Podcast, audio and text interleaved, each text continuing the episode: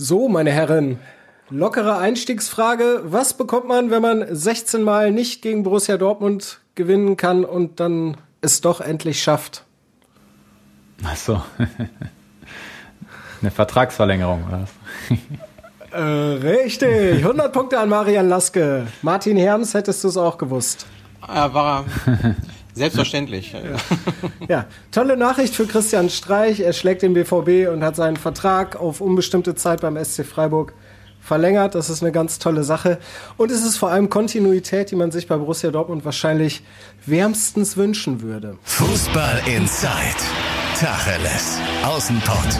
Der Fußball-Podcast mit den Experten von Funke Sport und den Lokalradios im Ruhrgebiet.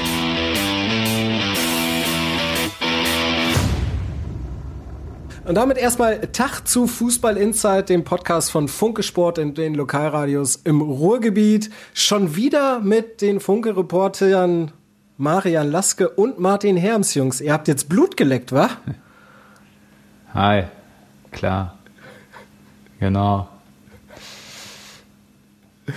Ja, das ist schön. Ich bin äh, Johannes Hoppe und äh, natürlich sprechen wir als allererstes über den BVB und seine sieben Krisen habe ich es mal genannt. Ich glaube, es sind tatsächlich so viele. Äh, Marian, du bist ja für äh, Funke ganz nah dran am BVB. Also so eine typische Niederlage wie gegen den SC Freiburg. Jetzt so im Nachhinein kann man natürlich sagen, das war halt irgendwie wieder absehbar, ne? Dass sie es nicht schaffen zu gewinnen, oder? Ja, gut, so, so weit würde ich jetzt nicht gehen. Was heißt absehbar? Klar, der SC Freiburg ist so eine typische Mannschaft, mit der sich der BVB in dieser Saison, aber wahrscheinlich auch schon die Jahre davor unter Favre schwer tut, weil sie halt kompakt verteidigt, das Zentrum verdichtet und Dortmund dann halt immer wenig Mittel hat, um genau in dieses Zentrum reinzukommen. Ähm, genau, und dann zeigen sich halt wieder die alten Muster. Dortmund fällt nicht so wirklich viel ein, baut meistens über Außen auf, kommt nicht ins Zentrum, nicht in die gefährlichen Räume. Und ja, natürlich auch immer ein bisschen ich weiß nicht, ob man es dann Pech bezeichnen kann, weil dafür passiert es halt oft. Es passiert halt, wenn, wenn man das Spiel am Ende so läuft, dann verliert man so ein Spiel halt auch mal. Aber klar läuft es dann halt auch maximal schlecht. Äh, das, ähm, Im Prinzip waren das ja fast die beiden einzigen Freiburger Chancen. Beides auch noch Fernschüsse. Gleichzeitig durften halt beide sehr ungestört ähm, schießen, weil auch da äh, Lücken waren, gerade im Sechserbereich. Ja, und dann entsteht das so. Und klar, es passt zu der Lage des BVB, es passt zu der Situation und es zeigt, dass da immer noch eine Menge Probleme sind. Definitiv. Dann lass uns noch mal eben ganz kurz äh, reinhören in die Stimmen nach dem Spiel am Samstag von äh, Edin Terzic und Mats Hummels bei den Kollegen von Sky. Wir sind äh, nicht nur enttäuscht, sondern sauer, äh, wie das Spiel heute gelaufen ist. Das kann man einfach so sagen. Ähm, uns sind wieder Fehler passiert, äh, die so nicht passieren dürfen. Das war einfach zu wenig und wir fordern einfach mehr von uns ein, um, um halt erfolgreich zu sein. Natürlich können wir besser spielen, müssen wir besser spielen. Das äh, will ich gar nicht wegreden, aber man muss nicht so tun, als äh, wären bei den ganzen Spielen, die wir jetzt zuletzt verloren haben, unsere Gegner besser gewesen als wir. Mats Hummels spricht ja quasi dann vom Spielglück beim Gegner oder vom Pech. Die Mannschaft sei nicht sch schlechter gewesen. Ich würde dagegen halten, Freiburg ist elf Kilometer mehr gelaufen, glaube ich, als der BVB. Und ähm, ich finde, Freiburg war auf jeden Fall besser als Borussia Dortmund, weil die haben aus ihren Möglichkeiten einfach alles rausgeholt. Und wenn der BVB das machen würde, hätte Freiburg keine Chance gehabt, oder? Ja, gut, das ist halt immer so eine Sache. Ich meine, direkt nach so einem Spiel, ähm, du bist gefrustet, ähm, es stimmt ja auf eine gewisse Art auch, du kriegst zwei so blöde Gegentore, in der sich natürlich gerade auch, denke ich, so jemand wie Mats Hummels ärgert, weil man tatsächlich sagen muss, dass sie die Konter von Freiburg ganz gut unterbunden haben und dass sie eigentlich auch im 16er fast gar nichts zugelassen haben, die Dortmunder. Also man kann jetzt ja nicht sagen, die waren hinten vogelwild. Dann kann ich natürlich verstehen, dass mhm. sich Mats Hummels in so einem Moment dann so äußert und einfach denkt, was soll das? Ähm, es ist natürlich wichtig, dass intern aber ich denke, das wird es auch, ähm, dann eben genau diese Probleme angesprochen sind, warum sich so etwas immer wieder wiederholt. Ähm, denn es ist ja das eine, es geht ja letzten Endes ein wenig darum, ich meine äh, immer darum, um Wahrscheinlichkeiten. Das heißt, auch wenn du äh, ein überragendes Spiel ablieferst, kannst du gegen Freiburg mal verlieren. Das Problem ist halt, dass der BVB oft gegen solche Gegner eben so auftritt, dass es 50-50-Spiele werden, weil er es eben nicht schafft, so ein Spiel über 90 Minuten zu dominieren, es nicht schafft, gegen so einen Gegner sich viele Chancen zu erspielen und dann vielleicht am Ende halt eben auch nur ein Tor erzielt, ja. Und so kann dann so ein Spiel natürlich verloren gehen. Es ist ja nicht verkehrt. Dortmund hätte dieses Spiel auch gewinnen können. Ähm, ja, aber es sind halt meistens 50-50-Spiele gegen diese Gegner und das ist halt ein Problem, weil die gehen dann halt mal, mal gewonnen und mal verliert man sie. Ne? Ja, und gleichzeitig hat der BVB dann aktuell tatsächlich ein immer größer werdendes Torwartproblem. Ne? Ja. Also das, ich meine, ob Hitz jetzt den ersten halten kann, ich finde, da kann man drüber streiten, wenn er vielleicht noch einen Zwischenschritt macht. Aber der zweite geht zu 100 Prozent auf seine Kappe, oder? Ja, klar. Also definitiv hat, ist der BVB da hinten wahrscheinlich nicht so aufgestellt, wie äh, das Niveau oder nicht auf dem Niveau so aufgestellt, auf dem er gerne wäre. Also ich denke, äh, Marvin Hitz und Roman Böcke sind ja beides keine schlechten Torhüter. Beide haben aber natürlich auch immer mal Böcke drin und lassen Schüsse rein, die nicht reingehen müssen.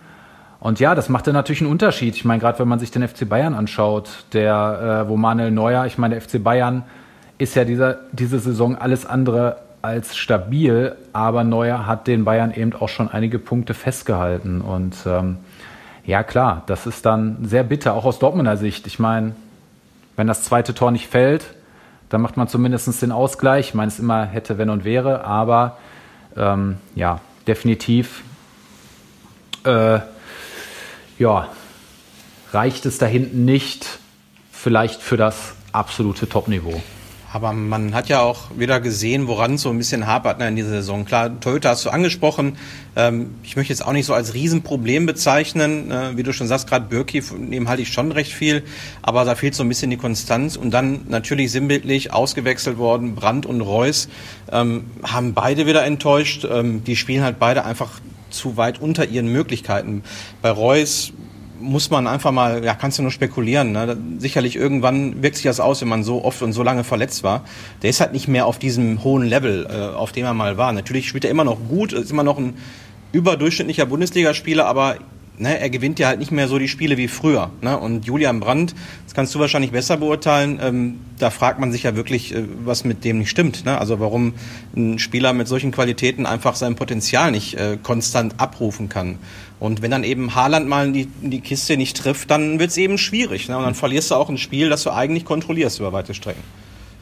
Ja, ich glaube, das sind zwei Punkte. Ne? Erstmal hat halt Brandt natürlich im Zentrum gespielt und der BVB hat da die Bälle einfach gar nicht hinbekommen, weil also erstmal, weil Brandt sich dann wahrscheinlich nicht gut bewegt und natürlich auch, weil Dortmund aber auch wenig einfällt im Aufbauspiel. Und meistens geht es dann über Außen, über Guerrero und irgendwann landet der Ball bei Sancho. Und dann ist es tatsächlich so, dass derzeit in der Offensive sehr viel davon abhängt, ob Sancho so einen Tag hat, an dem er sich dann eben auch häufiger mal durchsetzt und äh, die Bälle auf äh, Haaland bringt und ob Haaland dann eben trifft. Äh, aber es fehlt sicherlich die Systematik, es fehlen auch oft die Spielzüge, um so einen Gegner mal dauerhaft äh, ja, so unter Druck zu setzen, dass irgendwann einfach das Tor fällt. Das stimmt, ja. Und Julian Brandt, ich weiß nicht, vielleicht ist er, muss er auch erst, also er ist ja noch wahrscheinlich den Beweis einfach schuldig geblieben, dass er auf so einem Niveau dauerhaft konstant äh, performen kann. Also er hat herausragende Spiele und er hat natürlich auch viele sehr dürftige Auftritte. Und äh, ja, gegen Freiburg, das war natürlich ein grauenhaftes Spiel. Gerade auch defensiv, das kommt ja noch dazu. Also ich meine, er war ja mit Delaney gemeinsam also er hätte ja Delaney in, äh, unterstützen müssen und da waren so oft Lücken auch hinten und Delaney war dann alleine. Also ähm, ja, definitiv äh, war das von beiden ein schlechtes Spiel. Äh, ja, da, das kommt sicherlich zusammen. Also klar, ein, ein Brand, ein Reus auf absolutem Top-Niveau würden diese Mannschaft natürlich besser machen. Derzeit hat man dann das Gefühl, es hängt wirklich sehr viel eben an Sancho und an äh, Haaland und natürlich wahrscheinlich auch an Guerrero, dass er als Außenverteidiger die Angriffe initiiert. Ähm, ja, viel Stückwerk mhm. und das ist leider äh, so gesehen deutlich äh, zu wenig.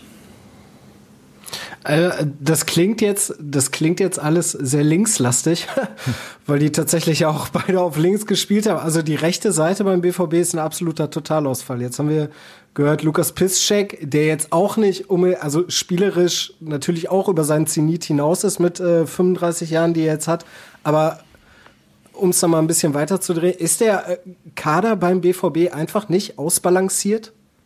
Ähm, ja, also für mich ist Borussia Dortmund vom Kader her schon noch die klare Nummer zwei.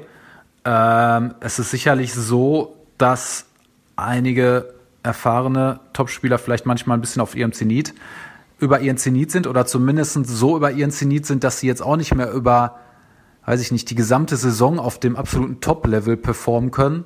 Und die jungen Spieler haben halt ganz normale Schwankungen. Und ja, dann ist es natürlich auch schade, wenn dann so ein Julian Brandt unter seinen Möglichkeiten spielt, von dem man ja irgendwie erhofft hat, dass er vielleicht beim BVB den nächsten Schritt geht hin zu einem absoluten Topspieler. Das bleibt ja mittlerweile aus und äh, sicherlich fehlt für mich ähm, ja ein Achter Typ Goretzka, Gündogan. Äh, ist ja immer schwer, da jetzt eine genaue Definition zu finden, aber jemand, der das Spiel von hinten nach vorne treiben kann. Ähm, da hat der BVB für mich eine Lücke, weil Dahut von keinem Trainer wirklich berücksichtigt wird und Bellingham das vielleicht irgendwann mal sein kann, aber jetzt natürlich auch noch nicht konstant ist. Ich meine, dafür ist er einfach noch zu jung. Ja, Mariam, vielleicht bringt ja Marco Rose Florian Neuhaus aus Gladbach mit. Ähm, wie würdest du das sehen? Aus meiner Sicht wäre das der perfekte Spieler für den BVB. 23 Jahre alt, das heißt, er kommt jetzt so langsam in seine beste Zeit. Er ist kein Spiel, den man jahrelang aufbauen muss. Ähm, dynamisch, torgefährlich, ähm, junger Nationalspieler. Ich glaube, äh, da würde man nicht Nein sagen, oder? Wenn man den bekommen könnte. Ja, auf jeden Fall. Hat halt eine Ausstiegsklausel von 40 Millionen und die muss sich der BVB dann erstmal leisten können. Und äh, da ist man halt beim Thema Geld, Corona-Krise, frisst ein großes Loch in die Kasse. Plus, äh, wenn jetzt wirklich die Champions League verpasst werden soll, dann wird es halt schon schwierig mit solchen Transfers. Und da sieht man dann halt auch einfach die Auswirkungen. Äh, der BVB wenn er die Champions League verpasst, hat in der nächsten Saison sicherlich noch einen Kader zusammen, mit dem er dann wieder in die Champions League kommen kann, was ja sehr wichtig ist. Also man sollte die auf keinen Fall zweimal verpassen, weil dann wird es wirklich äh, schwierig, äh, um auf diesem Niveau zu bleiben. Aber er kann sich dann halt nicht mehr so verbessern, um wirklich an die Bayern ranzukommen. Oder das wird zumindest sehr schwierig. Und äh, ja, da sieht man schon, äh, äh, wie dramatisch es eigentlich wäre, nicht in die Champions League zu kommen, weil die Dortmunder ja schon versuchen, sich Schritt für Schritt diese Schwachstellen, die sie haben, zu verbessern. Jetzt kann man immer darüber diskutieren, ob dann jeder Transfer sitzt. Sicherlich nicht jeder, aber man hat halt schon gemerkt, wie sie in der Vergangenheit ins Risiko gegangen sind. Gerade auch die Gehälter nochmal angehoben, nochmal Transfers im Winter gemacht von Chan und Haaland. Ähm, ja, und wenn jetzt natürlich erstmal die Corona-Krise und dann noch die Champions League verpasst wird, dann wird es halt einfach schwierig, auf diesem Niveau zu bleiben. Und dann wird es halt auch schwierig, so einen Transfer zu realisieren. Ähm, und da merkt man halt schon, dass das sehr, sehr wichtig ist für den Verein, äh, irgendwie in die Königsklasse zu kommen. Ist denn so ein Haaland ohne Champions League zu halten? Ich meine, dass Sancho wahrscheinlich im Sommer gehen wird, darüber haben wir ja schon gesprochen. Ich denke nicht, dass er noch ein Jahr länger bleiben wird. Aber ähm, ja, hält man so einer noch über die Saison hinaus? Ja, das ist halt auch die Frage. Also klar, sie wollen ihn natürlich unbedingt behalten, weil sie natürlich auch die Wichtigkeit sehen. Ähm, das ist halt die Frage. In diesem Sommer könnte man für ihn halt noch eine hohe Ablösesumme kassieren. Im nächsten Sommer greift dann die Ausstiegsklausel von ungefähr 70 Millionen Euro, was auch noch viel Geld ist. Aber ich denke, jeder, der Haaland, jeder, der Haaland sieht, von den Anlagen weiß, dass man mit ihm wahrscheinlich sogar noch mehr Geld einnehmen könnte. Klar, es klingt immer ein bisschen verrückt, äh, aber es ist ja nun mal so. Also äh, das ist ja der derzeit vielleicht der heißeste Scheiß im Stürmermarkt. Ähm, also bei den Talenten jedenfalls. Ähm, das wird man dann sehen. Das ist dann halt auch die Frage, ne? Was, was stellt sich der Spieler vor? Ähm, also wenn sie die Champions League erreichen, dann werden sie ihn auf jeden Fall behalten. Wenn nicht, dann kommt es halt darauf an, müssen, brauchen sie das Geld? Und was will der Spieler halt machen? wenn er sagt, ich will ja auf gar keinen Fall mehr bleiben, weil ich will Champions League spielen, dann wird es natürlich schwierig. Dann hängt es natürlich aber auch von den Angeboten ab, weil derzeit halt jeder europäische äh, Verein so seine Probleme und auch seine finanziellen Probleme. Und da muss man halt auch erstmal schauen, ob dann wirklich so ein hohes Angebot für ein Haarland überhaupt reinkommt. Ne? Gerade wenn die anderen, wenn so ein Verein weiß, danach kann ich ihn mit einer Ausstiegsklausel holen. Das, was dann immer noch viel Geld ist, aber vielleicht deutlich weniger. Ähm, das muss man sehen. Ich finde, das ist jetzt auch einfach schwierig abzuschätzen, weil man halt dann auch erstmal sehen muss, ob Dortmund in die Champions League kommt. Aber klar, äh, das wären dann alles die Fragen, die sich stellen. In weiser Voraussicht hast du ja jetzt schon in den Zeitungen der Funke Mediengruppe und auch online natürlich eine, äh, eine Art Notverkaufsliste geschrieben. Habe ich richtig gesehen, ne? Ja. Äh, wer steht denn da so alles drauf? Ja, das, das sind verschiedene Namen. Äh, ist auf also natürlich auf könnte, zu lesen. ja, genau. könnt ihr ein Abo abschließen. Nein, also man, man denkt, man, das sind halt immer Planungen, die jetzt so ein Verein hat. Äh, das hängt natürlich auch da, davon ab, wie hoch das Minus dann wirklich ist, wie die finanzielle Situation ist. Aber man könnte Rafael Guerrero verkaufen, man könnte Giovanni Reyna verkaufen, man könnte sogar Jude Bellingham am Ende wieder verkaufen und würde für den auch noch eine hohe Ablösesumme kassieren. Wir sprechen hier wahrscheinlich immer so um die 30, 40, im Höchstfall 50 Millionen. Äh, das, ich weiß, das klingen immer noch hohen Zahlen, aber ehrlicherweise ist das ja derzeit keine von den absoluten Top-Ablösesummen mehr. Ähm, also es gibt natürlich verschiedene Möglichkeiten. Natürlich plant der Verein auch Jalen Sancho im Sommer abzugeben, weil einen großen Transfer braucht der BVB in diesem Sommer einfach, um das Geld zu kassieren. Und äh, Sancho gehen die Verantwortlichen auf jeden Fall davon aus, dass er geht. Und ähm, ja, der Rest wird man dann sehen. Das hängt dann wirklich auch davon ab, wie viel Geld man braucht und wie die Pläne, was die Pläne so vorsehen. Ähm, ja. Mhm. Ja, gut. Pläne, Pläne sind, finde ich, ein schönes Stichwort, weil dann lass uns mal den Verein wechseln. Ähm, es ist ja tatsächlich nur noch eine Frage der Zeit, bis äh, der Klassenerhalt für Schalke 04 nicht mehr zu schaffen ist. Also sie planen vernünftigerweise für die zweite Liga. Nichtsdestotrotz ähm, zeigt dieser Verein in dieser Woche dann doch wieder, warum es im Moment so äh, eine katastrophale Situation ist. Denn äh, die gut 50 Sekunden, die wir jetzt hören aus einem Schalke-Podcast, wo Schalke-Fans Fragen stellen konnten, korrigiere mich, wenn das falsch ist, Martin, aber nee, da geht korrekt. es eben, ist korrekt, ne? Ja. Genau.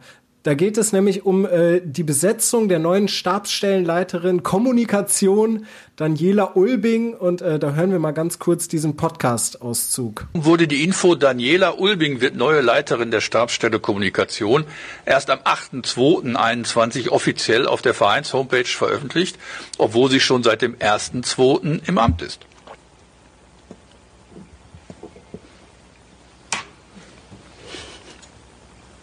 Jochen? Achso. Achso. Also erstmal ist der erste zweite nicht richtig, sondern der Vertragsbeginn ist der dritte zweite.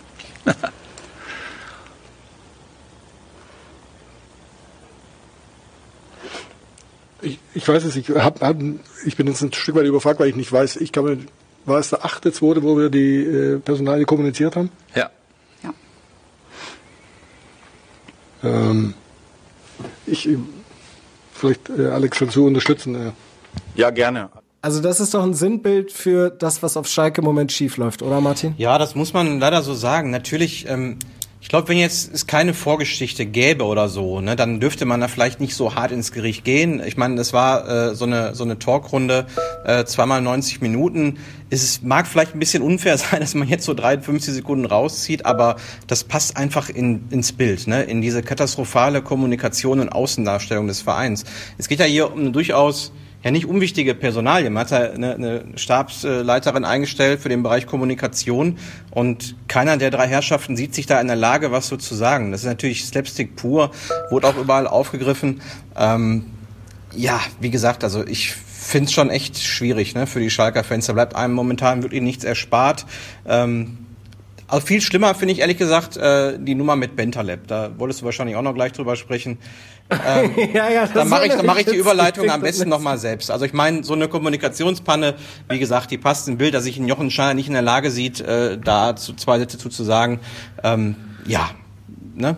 Belassen wir uns einfach mal dabei. Es ist ähm, nicht wirklich gut, aber Bentaleb, ähm, irgendwie, letzte Woche war es, glaube ich, da hat der äh, Trainer Christian Gross gesagt, dass ähm, der Bentaleb keine Rolle mehr spielen wird. Das ist auf jeden Fall definitiv, das hat er zum zweiten Mal schon gesagt, das erste Mal damals äh, bei seiner Antritts-PK.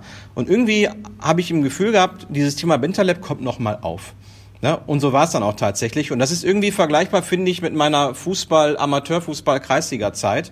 Ne? So als Trainer, da hast du dann diesen äh, guten Fußballer, ne? diesen Disziplinlosen, den du drei, vier, fünf Mal rausgeworfen hast und dann am Sonntag ne? bist du ein bisschen schwach auf der Brust, hast wenig Leute und dann denkst du dir, komm, holen wir den mal zurück, wird schon irgendwie gut gehen. Das kannst du dir einfach ähm, als Profiverein nicht leisten. Du kannst nicht jemanden fünfmal suspendieren und den dann wieder zurückholen. Das hat A, eine ganz schlechte Wirkung.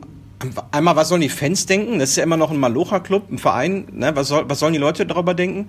Und was sollen vor allem die Mitspieler darüber denken? Ne? Gerade junge Leute, die vielleicht einmal irgendwann aus der Reihe tanzen und dann äh, mit irgendwelchen Sanktionen ähm, dann ähm, ja, getroffen werden. Ähm, was sollen die, was sollen die sagen? Was sollen die sagen? Die jetzt, da, da haben, da ist jetzt einer, der ist fünfmal suspendiert worden und der wird dann jedes Mal zurückgeholt. Und darüber hinaus verstehe ich es auch sportlich, ehrlich gesagt. Natürlich ist Winterlabs, hat er ein paar Mal bewiesen, jetzt kein schlechter Bundesligaspieler. Aber ist ja jetzt auch keiner, der jetzt die Kohlen aus dem Feuer holt. Das ist kein Torjäger, das ist kein Leader. Das ist ja jetzt doch wirklich keiner, der der Mannschaft jetzt sofort weiterhilft. Zumal er jetzt auch einige Monate nicht gespielt hat. Und deswegen, ich finde es einfach furchtbar, ne, weil der Verein schafft es ja noch nicht mal würdevoll abzusteigen. Ähm, wenn wir mal ehrlich sind, sieben Punkte, die Chancen beziffere ich bei maximal zehn Prozent, dass es noch reicht. Ne? Weil da haben wir auch schon mal drüber gesprochen, wenn du schon so Spiele wie gegen Köln nicht gewinnst, ne, dann, ähm, dann musst du ja schon mal einen großen schlagen. Sowas wie Leipzig oder, oder dann eben Dortmund dann kommende Woche.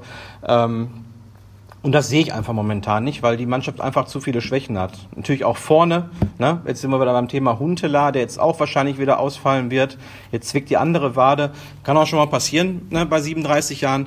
Hätte man aber auch vorher wissen können. Und ähm, aus dem Grund, also man weiß eigentlich quasi, dass man absteigt. Und wenn man jetzt auf so Leute wie Hoppe, auf Becker setzen würde, auf junge Leute, die sich wirklich den Hintern aufreißen, und es dann am Ende nicht reicht, dann wird man Leuten noch nicht mal oder dem Verein noch nicht mal böse sein dass es nicht funktioniert. Aber jetzt wieder Bentaleb zu holen, ist ein katastrophales, desolates Zeichen. Aber andererseits, also was ich so gelesen habe, haben sich ja auch Spieler, also das kam ja auch teilweise äh, aus der Mannschaft, dass Bentaleb wieder zurückgeholt wurde, oder nicht? Oder? Ja, das kann ich natürlich nicht verstehen, ja. aber das ist, wie gesagt, dann, dann ist man scheinbar so ein bisschen verzweifelt und überlegt, Mensch, was können wir machen? Ne? Also ich würde das auch ganz auch gar nicht offen austragen. Wenn ich ihn als Trainer haben wollen würde, dann würde ich es machen, ohne jetzt äh, da groß mit der Mannschaft zu sprechen. Aber dass es jetzt von der Truppe ausging, kann ich ehrlich gesagt nicht nachvollziehen. Ähm, vielleicht ist man so verzweifelt, dass man sich irgendwie an jeden Strohhalm klammert. Ähm, aber ich hätte es einfach nicht gemacht, ganz einfach. Wenn man sowas schon auch zweimal klar kommuniziert, ne, dass er keine Chance mehr hat, es war nicht das erste Mal oder das zweite Mal, da kann man vielleicht in einer Notlage drüber hinwegsehen. Aber äh, dass er aus der Mannschaft kommt, kann ich nicht verstehen. Ich kann es aber auch aus sportlichen Gründen auch nicht nachvollziehen. Hm. Nun, ja, was sagt uns das jetzt? Marian, du beobachtest das ja aus ein bisschen äh, Distanz. Schön, dass der BVB andere Krisen hat, ne?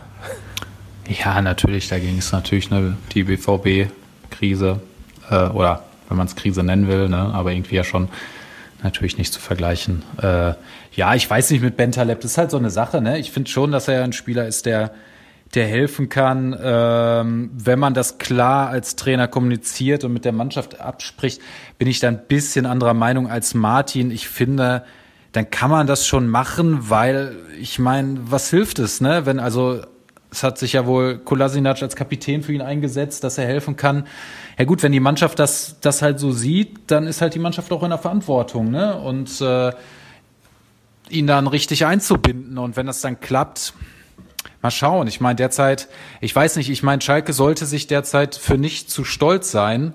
Andererseits, ne, also ich verstehe Martins Gedanken natürlich auch, klar. Äh, aber in der Lage ähm, sollte man halt alles versuchen. Und wenn, wenn der Trainer, also wenn der das ganz klar mit der Mannschaft abgesprochen hat, wenn das geklärt ist, dann finde ich es auch okay. Ich, ich weiß natürlich auch nicht, ob Bentaleb jetzt den einen Unterschied macht, aber es stimmt schon, er kann natürlich eine gewisse Kreativität reinbringen, die der Mannschaft sicherlich fehlt. Ähm, ja, werden wir sehen, denke ich. Aber das haben wir ja schon letztes Mal besprochen.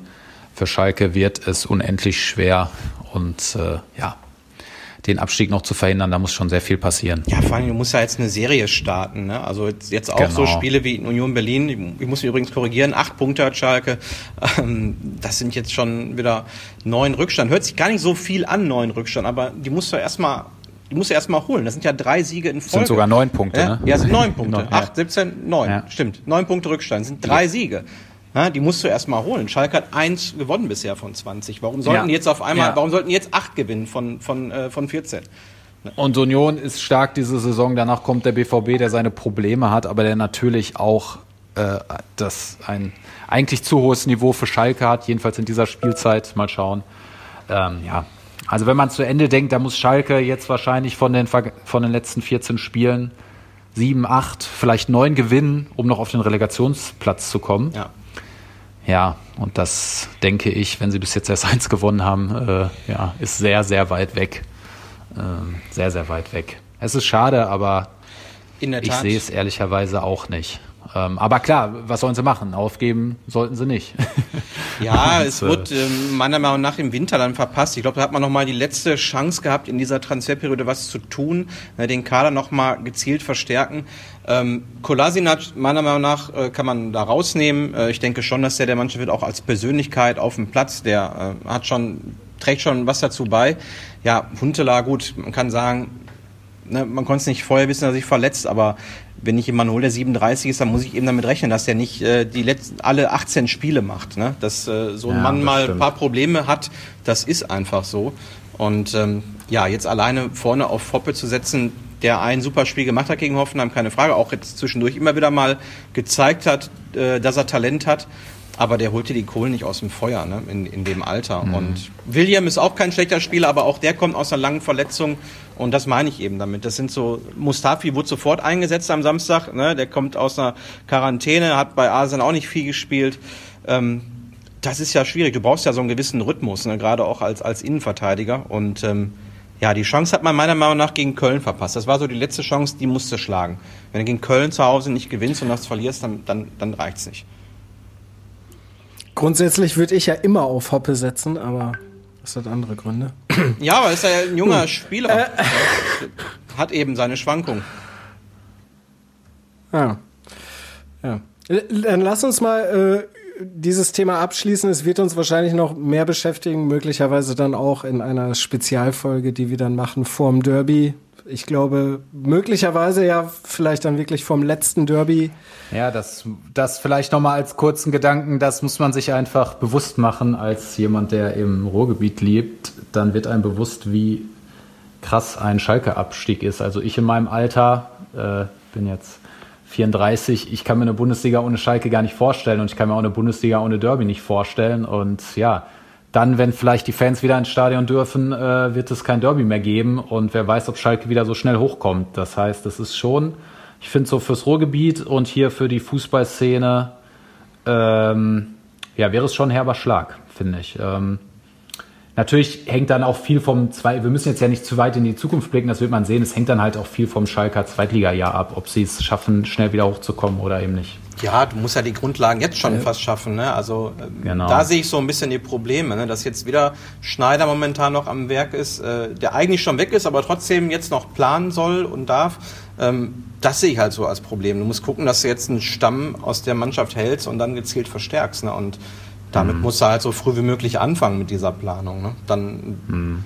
ist vielleicht die Chance da. Ansonsten, wenn du wieder äh, kurz vor Toreschluss irgendwie eine Truppe zusammenstellen musst, ähm, die zweite Liga ist auch eine sehr starke, ausgeglichene Liga. Da kommst, das heißt auch nicht sofort, dass man da direkt oben mitspielt. Ne? Ja. Hm.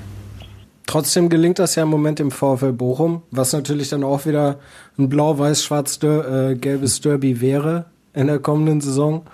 Deswegen lass uns dann jetzt wirklich dieses Schalke-Thema abschließen und dann nochmal über was Positives sprechen, nachdem wir jetzt die beiden kriselnden Erstliga-Clubs hatten. Der VfL Bochum verliert gegen äh, den KSC, hat eine vermeintliche Delle, kriegt dann 0 zu 4 völlig verdient äh, auf die Mütze bei RB Leipzig, fliegt aus dem Pokal und gewinnt jetzt am Samstag dann beim VfL Osnabrück. Wir hören ganz kurz Trainer Thomas Reis nach dem Spiel. Da haben wir es diesmal geschafft, das zu verteidigen, weil ist ja auch klar, dass äh, manche Dinge, die immer wieder aufkommen, dass du in der letzten Zeit immer in Rückstand geraten bist. Ähm, das ist uns heute Gott sei Dank nicht passiert, dass du ähm, ja zwei Spiele ausnahmsweise mal ineinander verloren hast äh, innerhalb von einem Jahr. Auch das ist ja immer so, wo thematisiert wird und das hat die Mannschaft ähm, bravourös gelöst. Und wir sind natürlich froh, dass wir unsere kleine Mini-Krise ähm, beendet haben und die Woche Gott sei Dank äh, ja, erfolgreich gestaltet haben. Und es war nicht einfach mit den vielen Spielen in wenig Tagen und plus die Auswärtsfahrten.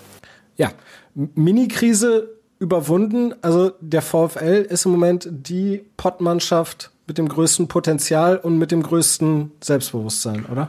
Ähm, ja, wir haben uns ja letzte Woche schon über ein, das Thema unterhalten, dass es halt in der zweiten Liga tatsächlich ähm, auch sehr wichtig ist, niemals so den Glauben an sich zu verlieren, weil man aufgrund der Ausgeglichenheit immer diese Rückschläge hat. Ne? Also es gibt ja eigentlich keine Mannschaft, die ohne, ohne mal vielleicht eine, ohne eine kleine Krise nach oben kommt. Also auch in den vergangenen Jahren gab es ganz selten mal Mannschaften und schon gar nicht zwei, die wirklich durchmarschiert sind.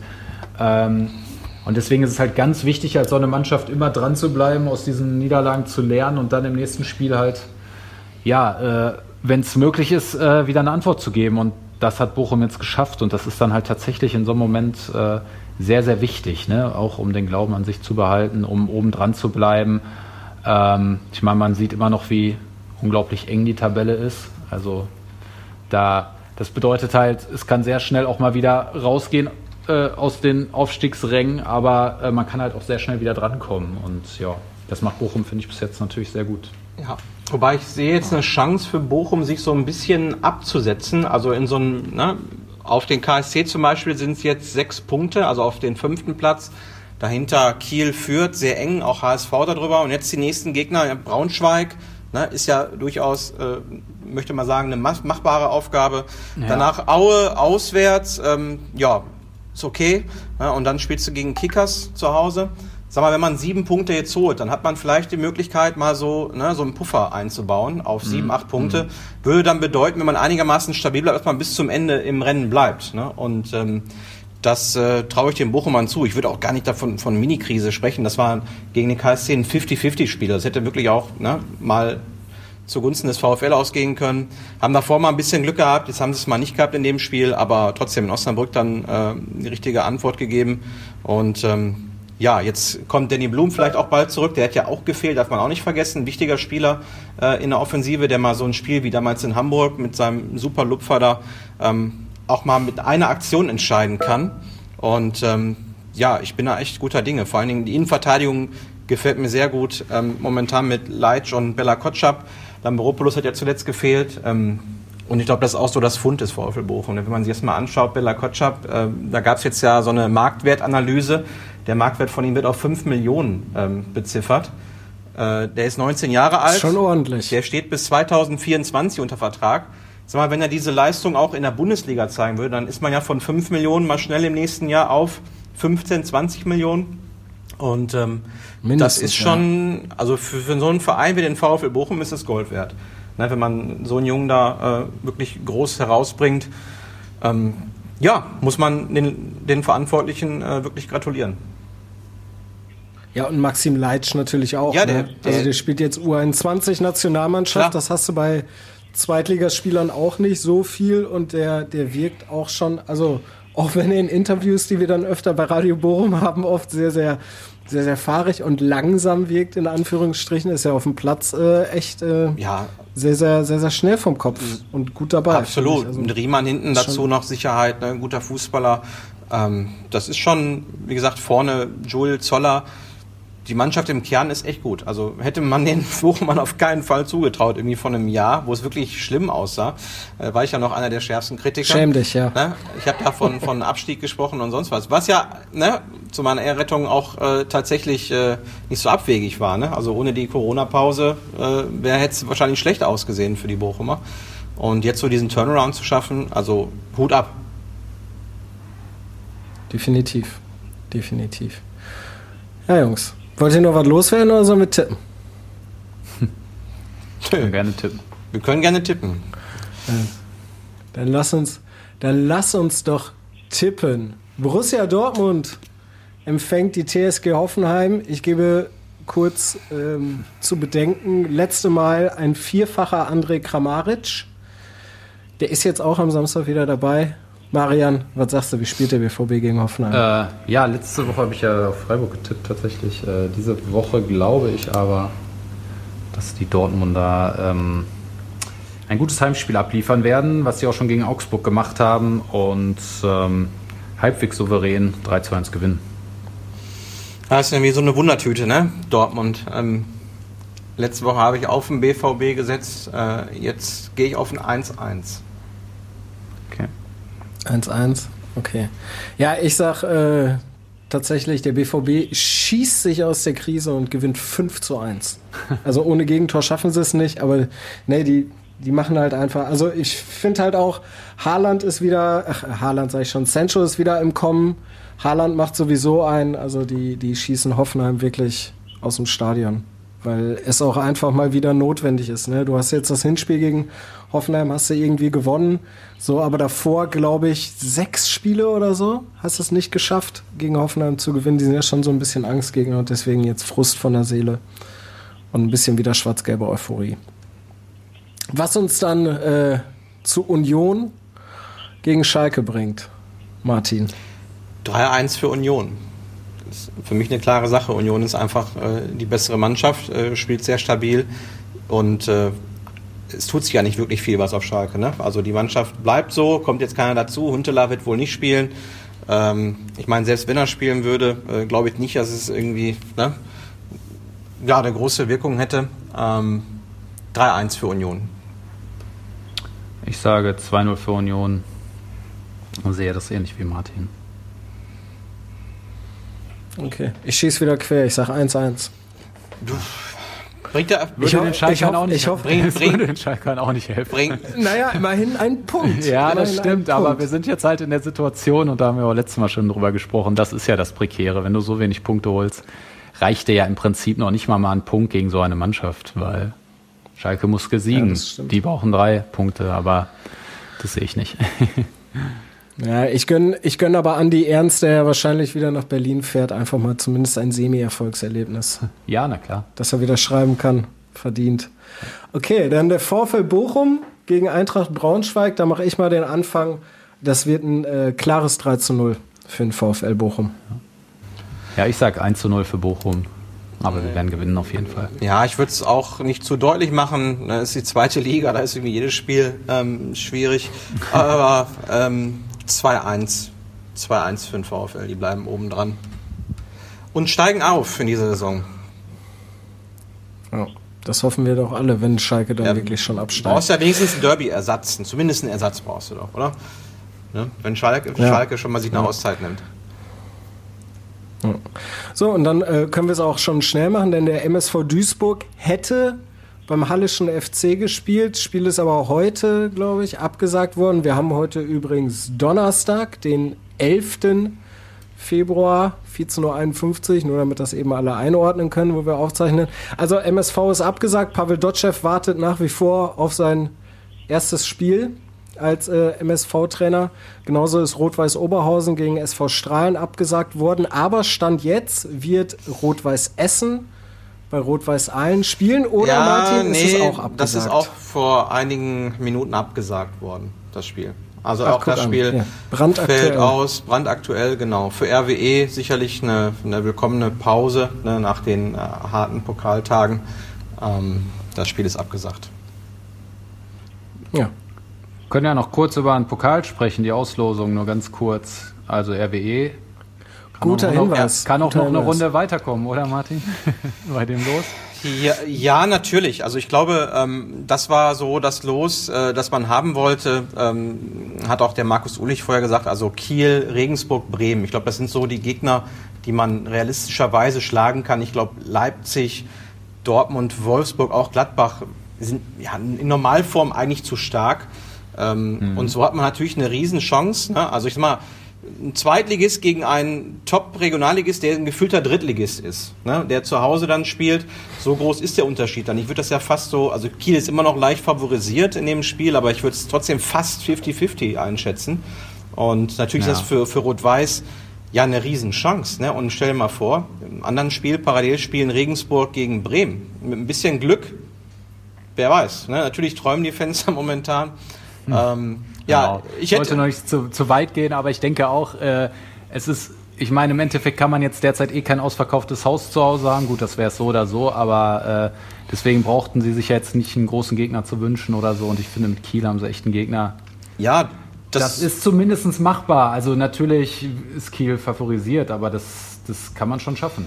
Das ist ja eben das Problem, ne, dass du ja äh, sonst im Pokal ist ja immer so als Außenseiter, da wünschst du dir mal einen großen Namen für die Fans, für die Zuschauer, die sind ja jetzt gerade nicht da.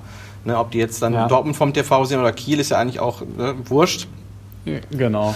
Aber ab Thema TV, das ist etwas, worüber ich mich gestern sehr, sehr aufgeregt habe, ne? weil äh, ich mich auch. Das, das ist, eine äh, absolute Frechheit, oder? Ich finde man könnte natürlich jetzt argumentieren, oh ja, Regensburg gegen Bremen, vielleicht haben die ja mehr Zuschauer dadurch. Glaube ich ehrlich gesagt nicht. Ich glaube, Rot-Weiß wird da so ein bisschen unterschätzt. Also die haben wirklich auch viele aktive Zuschauer im fünfstelligen Bereich, aber auch sehr viele passive Zuschauer, die, sage ich mal, nochmal einen Aufstieg oder zwei warten, bis sie wieder ins Stadion gehen. Und äh, die würden das Spiel schon sehen. Nur ich finde, gerade der Pokal ist doch ein Wettbewerb für die kleinen Vereine. Ne? Und wenn da wirklich jetzt zwei ja, Clubs ja. sind, die so eine geile Pokalrunde spielen, dann weiterkommen, im Viertelfinale stehen, ja, und dann kriegt man dann wieder die Plastikclubs dann zu sehen, äh, Wolfsburg gegen, gegen Leipzig und äh, dann auch noch Regensburg gegen Bremen. Das ist ja jetzt kein Spiel, äh, wofür du jetzt alle privaten Termine absagst. Ja, also äh, bei Gladbach gegen Dortmund kann ich das verstehen, aber wenn man schon drei Termine zur Auswahl hat und äh, lässt dann nur RWE gegen Kiel außen vor, kann ich echt nicht nachvollziehen und war ja auch mächtig sauer äh, gestern, muss ich echt sagen.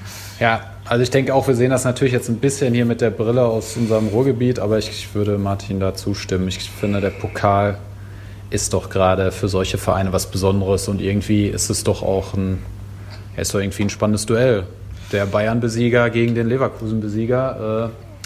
Äh, ja, finde ich auch, da hat das Fernsehen eine Chance vertan, ja. mal ein Zeichen zu setzen. Weil Leipzig gegen Wolfsburg muss ich dann auch nicht sehen am Ende. Also es geht ja nicht nur um, um Geld. Also Rot-Weiß hätte keinen Cent mehr bekommen, wenn das Spiel im Free TV ausgetragen worden wäre. Natürlich wäre es eine Plattform äh, für die Sponsoren gewesen. Das hätte man so ein bisschen vermarkten ja. können. Ähm, keine ja. Frage. Aber wie gesagt, der Pokal sollte doch eigentlich so dieser Wettbewerb der, der Kleinen sein und dann tritt man äh, solchen Clubs dann dermaßen in den Hintern, ähm, indem man dann wieder ja. äh, die Großen vorzieht. Ähm, ich ich, ich finde es einfach schade, ehrlich gesagt. Da wurde irgendwie eine Chance verpasst. Ja, da ist vor, vor allem natürlich halt auch die Frage, also ich bin auch hundertprozentig bei euch, ist natürlich auch die Frage, wenn du dann irgendwie ein Viertelfinale hast, so, warum zeigst du dann nur drei Spiele? Ne? Also das ist ja, zumal die halt auch alle äh, zu unterschiedlichen Zeiten laufen. Also es ist, äh, ich, ich habe es gestern, also meine Reaktion war genau die gleiche wie bei dir, Martin. Ich habe gedacht, aber haben diese noch alle? Ja. Eigentlich, also Wie du schon sagst, wenn man schon drei zeigt, dann sollte man auch vier zeigen und dann gerade dann diese beiden Teams außen vor zu lassen. Ähm, Gut, ja. ich kann mir vorstellen, ich kenne jetzt nicht die Details, aber dass das dann halt auch ein bisschen der Deal ist mit dem Pay-TV, ne? Also sprich, ja. dass das Pay-TV noch sagen kann, bei uns sind alle Spiele zu sehen. Ne? Schon, schon, natürlich. Ähm, ja. ja, aber es stimmt. Also ausgerechnet RWE gegen Kiel nicht zu zeigen, finde ich auch schade. Naja. Dann im, dann im Halbfinale. Muss RWE halt weiterkommen, genau, das wollte ich sagen. Dann gegen BVB und ja. dann haben wir doch ein sehr schönes Duell. Oder Pokalfinale müssen, müssen Wenn der BVB zeigen. das überhaupt schafft gegen Gladbach, ne? Das ist auch ein 50-50-Spiel. Und von denen hat der BVB ja zuletzt nicht so viele gewonnen. Das stimmt. So. Jungs, ich danke euch für eure Zeit. Lass uns an dieser Stelle schließen. Ich glaube, wir haben alles Wichtige besprochen. Und äh, dann hören wir uns nächste Woche wieder bei Fußball Insight.